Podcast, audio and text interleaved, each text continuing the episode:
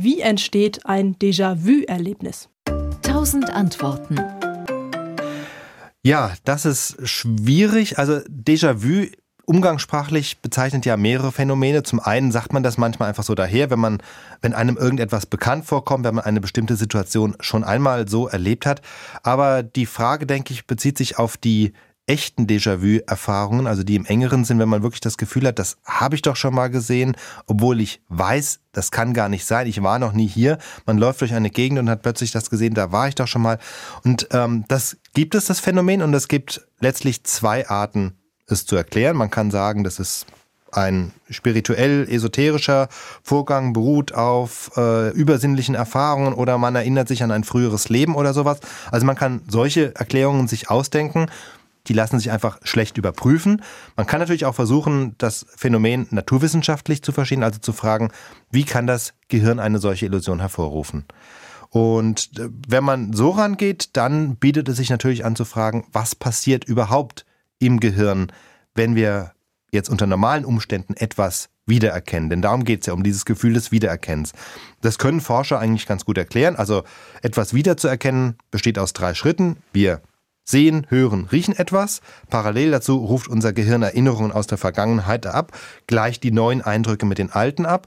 Und drittens, wenn es dann da Übereinstimmungen gibt zwischen dem neuen und dem alten, dann kommt aus dem Gehirn das Signal, kenne ich schon, also dieses Bekanntheitsgefühl. Und eine Möglichkeit, ein Déjà-vu zu erklären, ist, dass dieser dritte Schritt, dieses Signal, kenne ich schon, dass der sich quasi verselbstständigt hat, dass das Gehirn die Meldung, kenne ich schon, abfeuert, ohne dass es einen äußeren Anlass dazu gibt. Also, also wie ein Fehler jetzt im Genau, also wie ein, wie ein Fehlalarm. Und ein Hinweis darauf, dass das tatsächlich eine Ursache sein könnte, ist, ähm, dass Déjà-vu-Erlebnisse besonders häufig von Epileptikern berichtet werden. Und bei einem epileptischen Anfall ist es ja so, da kommt es simpel gesagt zu einer Art Kurzschluss im Gehirn. Also auch da feuert etwas, was eigentlich normal gar nicht feuern sollte.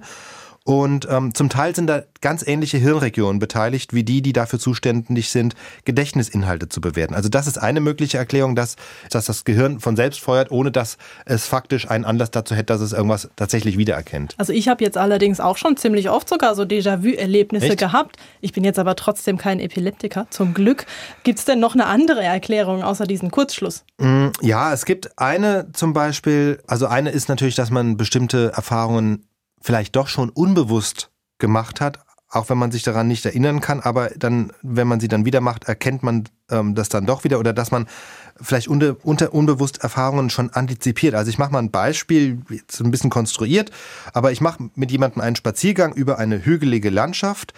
Von einem Hügel aus sehe ich bis ins übernächste Tal, ja, nehme das aber nicht bewusst wahr, weil ich gerade in ein Gespräch vertieft bin, aber unbewusst macht sich vielleicht mein Gehirn doch einen Eindruck, wie es in diesem Tal wohl aussieht. Und wenn ich dann runtergehe ins, ins erste Tal, dann gehe ich auf den nächsten Hügel, dann sehe ich erneut dieses übernächste Tal und dann kommt es mir plötzlich vertraut vor. Das ist jetzt sehr konstruiert, aber das soll nur veranschaulichen, wie man sich so ein unbewusstes Antizipieren vorstellen kann. Also, dass unbewusste Wahrnehmungen eine Rolle spielen können bei Déjà-vu-Erlebnissen, das weiß man schon daher, dass es zumindest möglich ist, unter Hypnose Menschen mit Erfahrungen zu konfrontieren, an die sie sich hinterher zwar nicht erinnern können, die sie aber, wenn sie sie wieder machen, dann eben doch als Déjà-vu erleben. Also das spielt, das zeigt dann schon, dass es, dass unbewusste Wahrnehmung eine Rolle spielt, aber man muss einfach unterm Strich sagen, es gibt verschiedene Ansätze, sie zu erklären, aber die sind alle noch im Bereich des Spekulativen und eine wirklich hieb- und stichfeste Erklärung gibt es nicht. Oder wir machen es dann doch aller Hollywood und es ist ein Fehler in der Matrix. Genau. Kann auch sein. SWR Wissen. Tausend Antworten.